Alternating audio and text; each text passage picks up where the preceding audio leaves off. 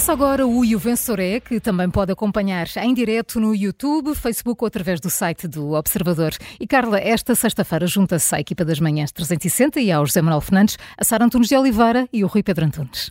Há uh, novidades na Operação Influencer, há novidades na memória de António Lacerda Salles e há também novidades entre PSD e CDS que reeditam uh, a AD. Uh, Rui Pedro Antunes é uma uh, coligação pré-eleitoral que estava a ser pedida por muita gente.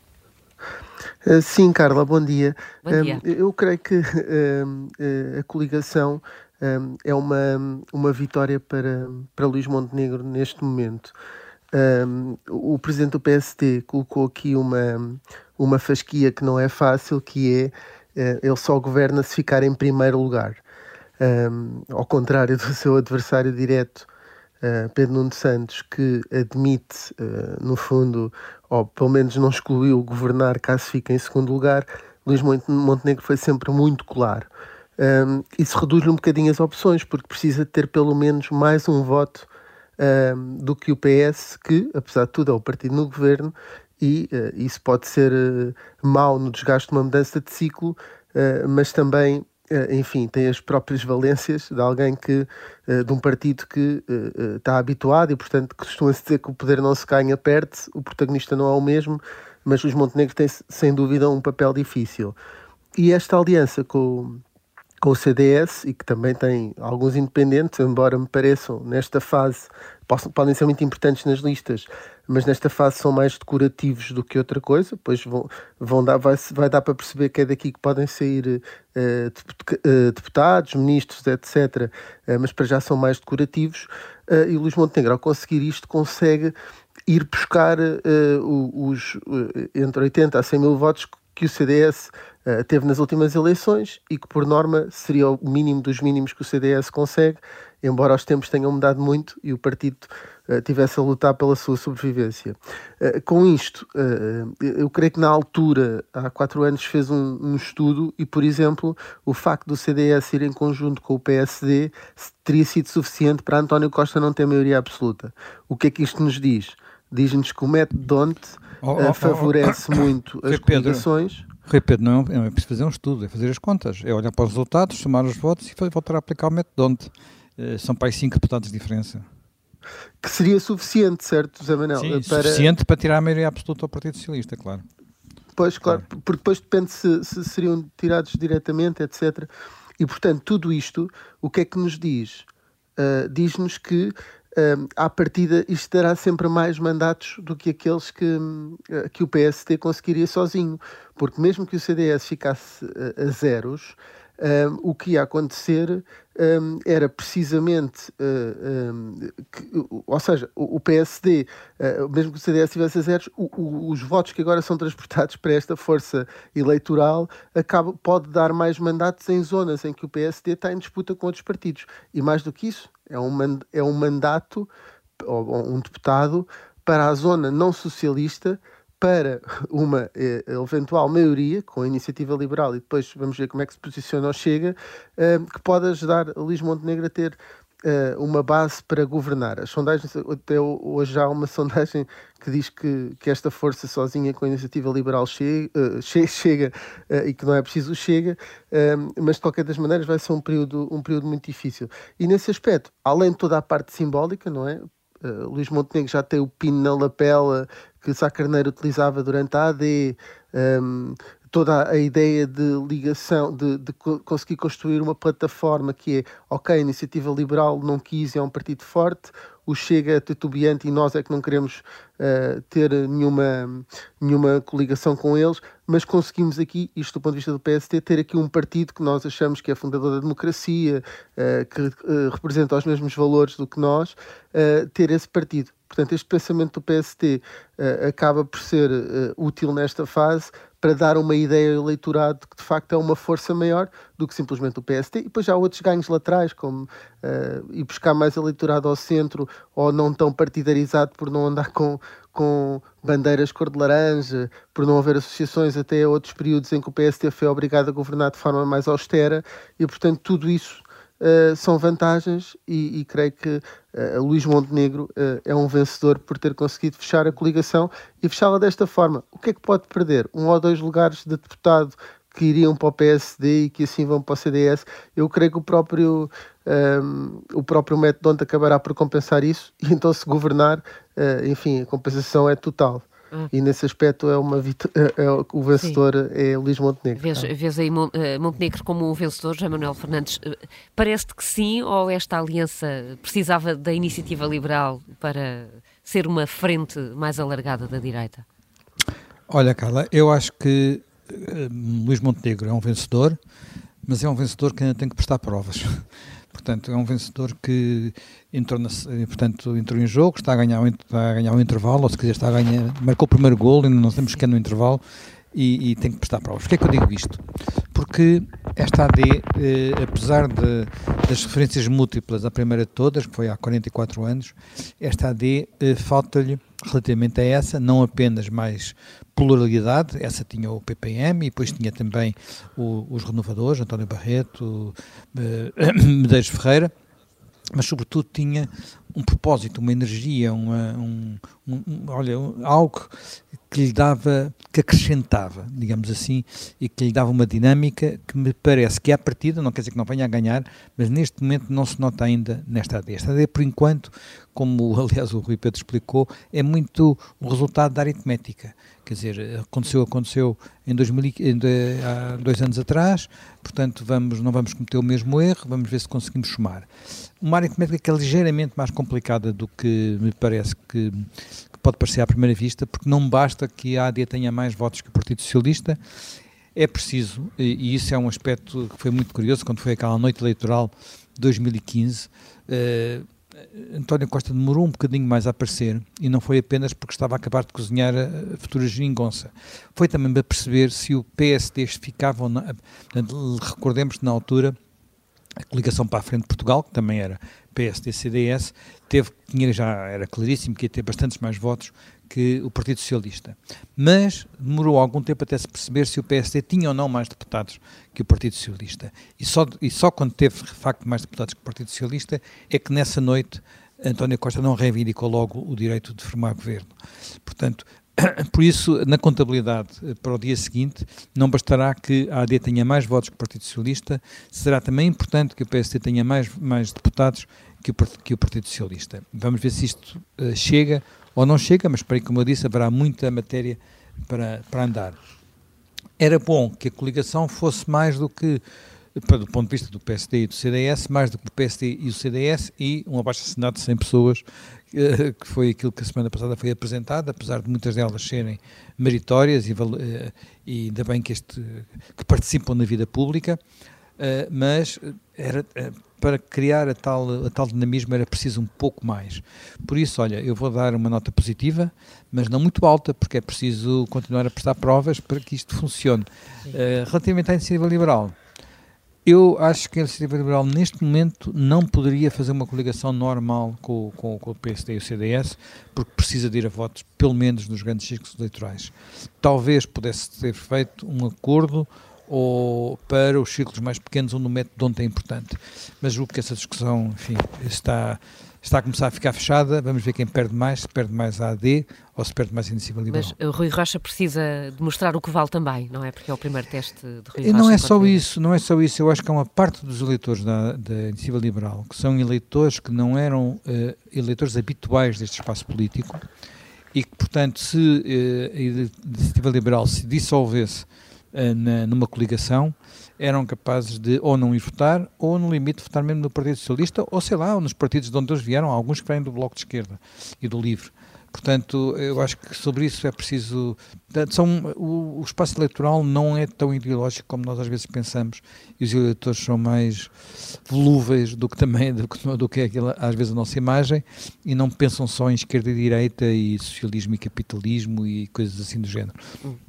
Uh, posto isto então, a tua nota uh, vai para Luís Montenegro? A minha nota vai para Luís Montenegro Sim. e para Nuno Melo, vai para os dois, Sim. e vai aquela nota que fica no suficiente à espera do bom, que é o 13. Um 13, bem bom, bem bom, mesmo bem assim. Bom. uh, Rui Pedro, a tua nota vai, vai para Eu vou ser um Montenegro. bocadinho vou ser um bocadinho mais generoso. Neste contexto, vou dar um 15 a Luís Montenegro. É um bocadinho como o Sporting vai, parece que vai passar o Natal em primeiro, não é? Nas sondagens, então se juntar ao CDS ainda reforça um bocadinho. E, e, e para Nuno Melo, então, dou um 16, porque acaba de salvar o CDS.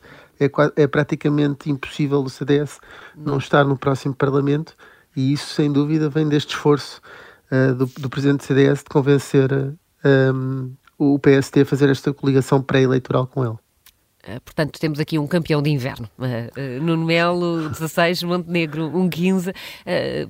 Paulo, agora ainda te lembras do teu tema?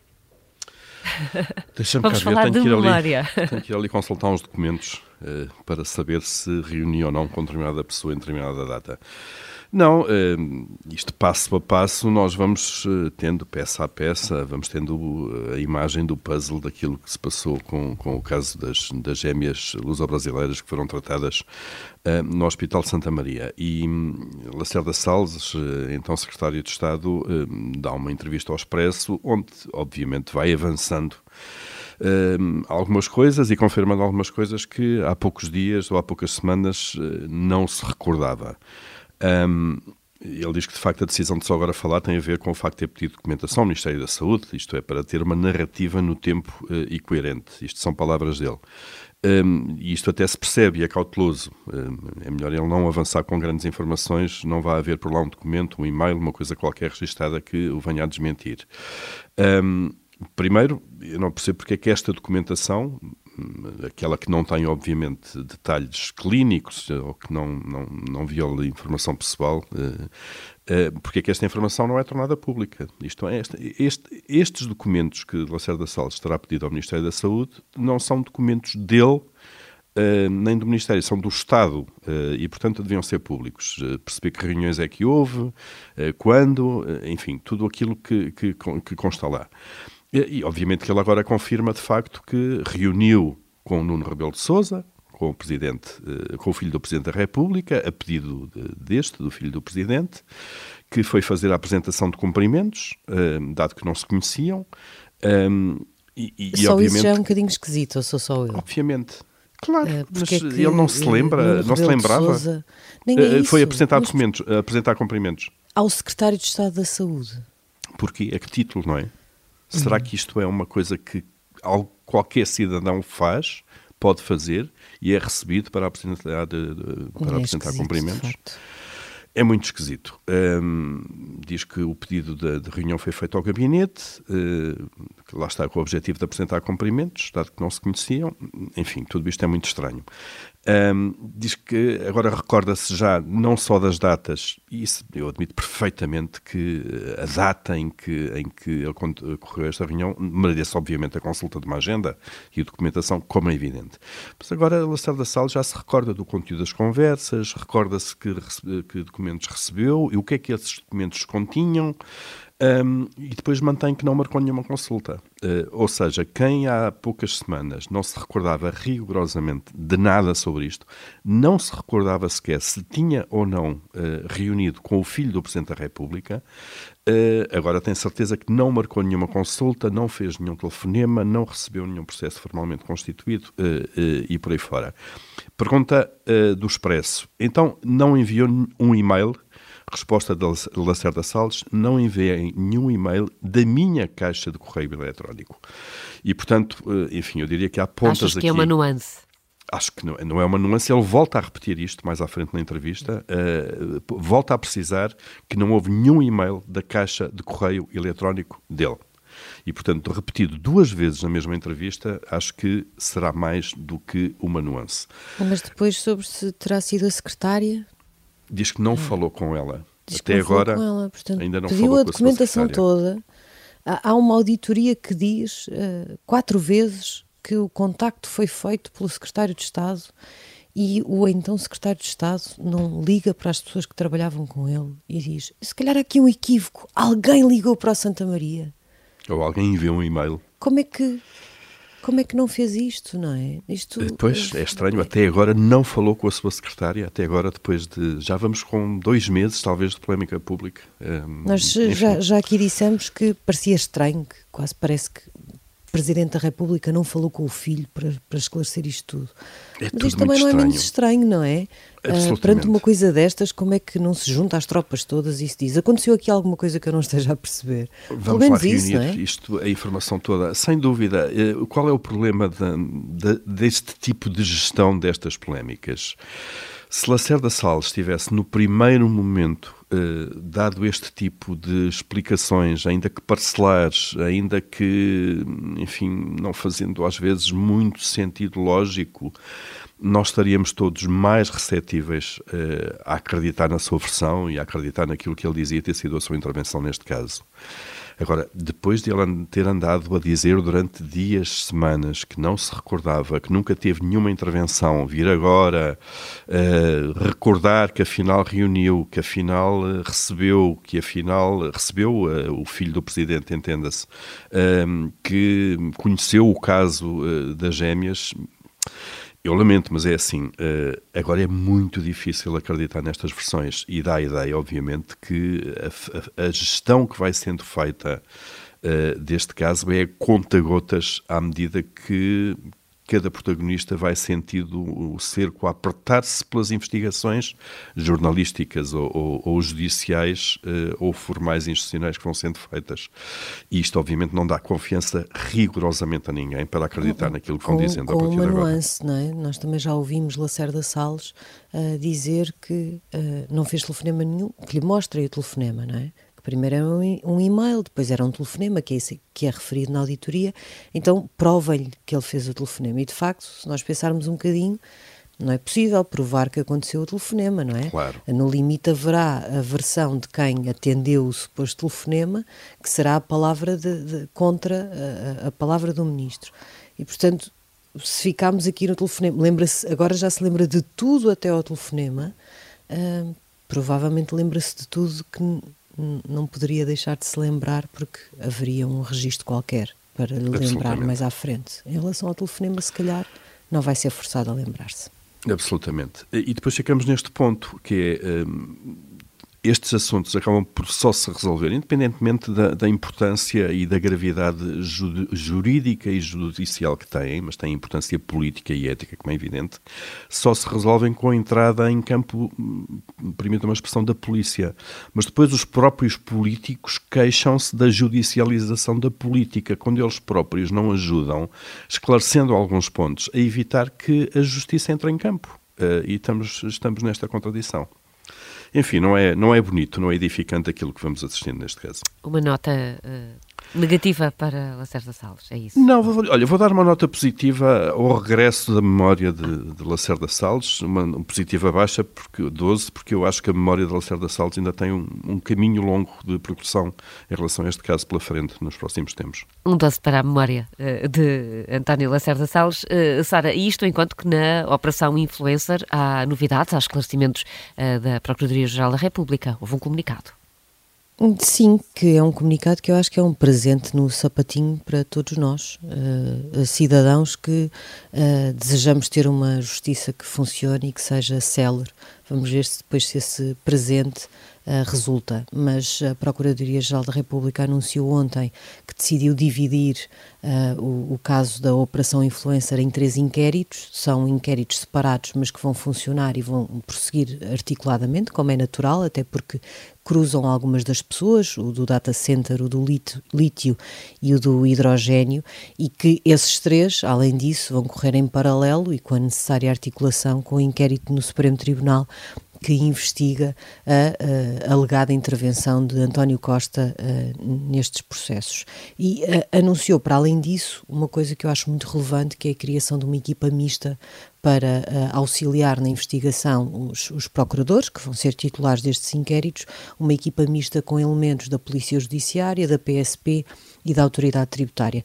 Os uh, processos que mais demoram a ficar concluídos em Portugal são uh, normalmente eh, processos que sofrem dois problemas, são muito grandes, os chamados megaprocessos, têm lá dentro vários casos e casinhos e várias linhas de investigação e vários ramos, um, e os procuradores, e eu até percebo a, a bondade disso, não, é? não, não, querem deixar cair nada, querem ter a certeza de que levam a tribunal uh, todos os indícios de crime e às vezes uh, tudo se dispersa tanto que depois, uh, enfim, alguma coisa se perde pelo caminho e, sobretudo, demora-se muito tempo a chegar ao fim do processo e depois sofrem com a falta de meios. E a Procuradora-Geral da República, ao fazer aquilo que para muita gente sempre pareceu evidente, que é separar os processos, dividi-los em blocos que possam ser mais investigáveis na prática, eh, porque apesar de articulados com outros, têm núcleos diferentes eh, e ao criar uma equipa mista, e isto não é uma coisa fácil, nós sabemos que os órgãos de polícia criminal, PJ, PSP, GNR, Autoridade Tributária, a CEF, os vários órgãos de polícia criminal não, não gostam muitas vezes não gostam de trabalhar em conjunto. Há pessoas dentro desses, dessas instituições que acham que um, têm a sua quintinha uh, e não gostam de a partilhar, uh, mas vermos a criação de uma equipa que junta elementos de um lado, do outro e do outro, uh, com a indicação de que se surgirem durante a investigação mais necessidades, essa equipa vai sendo ajustada consoante o, o ponto das várias investigações, acho que é muito positivo, porque é assim que as coisas têm de funcionar. Uh, e, portanto, acho que Lucília Gago, uh, que eu critico por muitas coisas e que eu acho que não tem estado bem nesta operação influencer e, e, e, e noutras coisas do seu mandato, acho que tomou, tomou aqui uma decisão acertada e que é também um desafio para o Ministério Público, para uh, perceber se este é o caminho para as grandes investigações, para os processos mais complexos e se uh, com uma estratégia destas é possível que nós estejamos anos e anos e anos e anos. Temos sempre na cabeça a Operação Marquês, o inquérito da Operação Marquês foi aberto, creio que não me engano, a 19 de julho de 2013, já passaram 10 anos uh, e, e, ainda não começámos o, o, uh, o julgamento do principal arguído. Uh, andamos aqui ainda à espera do recurso do Ministério Público, que deve ser decidido, também uma notícia do Observador, no início de janeiro. E, e, portanto, acho, acho que esta decisão é uma decisão muito positiva e, e, um desafio para o Ministério Público para mostrar se assim as coisas podem funcionar melhor. E será que de alguma forma pode inaugurar até uma nova forma de, de comunicação para fora por parte da PGR? Ah, isso confesso que já tenho. Já tens menos uh, fé. Sim. Mas era bom já... que fosse assim, não é? Era, mas, mas sabes, Paulo, eu lembro-me de ter estado uma vez num, numa apresentação uh, com a procuradora eh, Joana Marques Vidal a propósito de um grupo de trabalho que foi criado para uh, estudar o problema da violação do segredo de justiça, que apresentou uma recomenda, um relatório uh, com as recomendações que tinha feito. E aquele dia até foi um dia difícil para Joana Marques Vidal, porque esse grupo de trabalho recomendou que fossem feitas, por exemplo, escutas a jornalistas e buscas em redações. E eu lembro-me, uh, quando Joana Marques Vidal se levanta para sair no final daquilo, a cara que tinha quando tem de encarar os jornalistas para responder por aquele relatório e é forçada a dizer que não concorda uh, com isso. Uh, uh, Lembro-me muito bem de, do difícil que foi aquele dia para Joana Marques Vidal. agora, aquele relatório tinha uma outra coisa que era importante, que era, por exemplo, a criação de um gabinete de imprensa musculado com uma estratégia diferente de comunicação da justiça e dos atos da justiça. Só que tudo aquilo foi tão contaminado por esta ideia de fazer escutas a jornalistas e buscas em redações, que tudo aquilo acabou por cair. O que foi uma pena, porque havia uhum. coisas importantes ali. Um, portanto, eu, isto, isto, já foi há tanto tempo, uh, já, nem sei o ano, mas já foi há muito tempo, uh, que eu tenho muitas dúvidas que alguma vez, porque eu, porque eu acho que continua a haver muita gente na, na área da justiça que acha que a justiça não deve comunicar. Que nós simplesmente temos de aceitar que uh, as coisas são como são a justiça diz o que quer dizer, uh, aquilo que nós entendemos que é interesse público e esclarecimento das pessoas. Somos nós que não percebemos nada disto e, portanto, infelizmente, uh, temo que isto vá continuar assim durante muito mais tempo. Então, centremos-nos nesse presente de Natal. Sara, a tua nota Não vai está a ser tudo positiva. ótimo, só boas está. notícias é. uh, e boas notas. Boa nota para Luís Montenegro, boa nota para, para a memória de Lacerda Salles e eu dou uma ótima Espírito nota. Espírito natalício. Espírito está natalício. Oh, Sara, isto é. Pá. Não há Grinch uh, este Natal, nem Scrooge. Dou um 16 uh, à Procuradoria-Geral da República. Acho que é uma ótima medida, um bom desafio para o Ministério Público e por aqui pode ser o caminho para acelerarmos uh, uh, e darmos mais eficácia à justiça. Só falta ouvir os sininhos de Natal, muito boas notas neste último E o Vencedor é uh, da semana. Há uma nova versão, como sempre, no E o Vencedor é de fim de semana. Uh, amanhã e domingo também vamos ter notas, depois das notícias das 10h30. Quanto a nós, uh, bom Natal até terça-feira.